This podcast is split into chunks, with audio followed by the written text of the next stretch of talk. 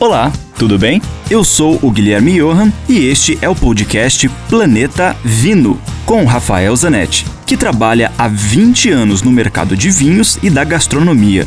Aqui a gente vai te apresentar uma coletânea com todos os comentários do Rafael que são vinculados diariamente na rádio Ouro Verde FM em Curitiba. E, esporadicamente, também teremos episódios inéditos com convidados muito legais falando das relações entre vinhos, com comida, com a música, com viagens, enfim, muitos assuntos legais do mundo do vinho, especialmente para você.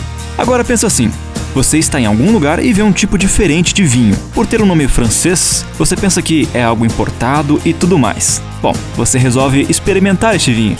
E é aí que vem o problema que o Rafael Zanetti vai explicar pra gente agora. Vinho Beauchonnet. Esse é um termo em francês, mais técnico, que se refere a um vinho com problema.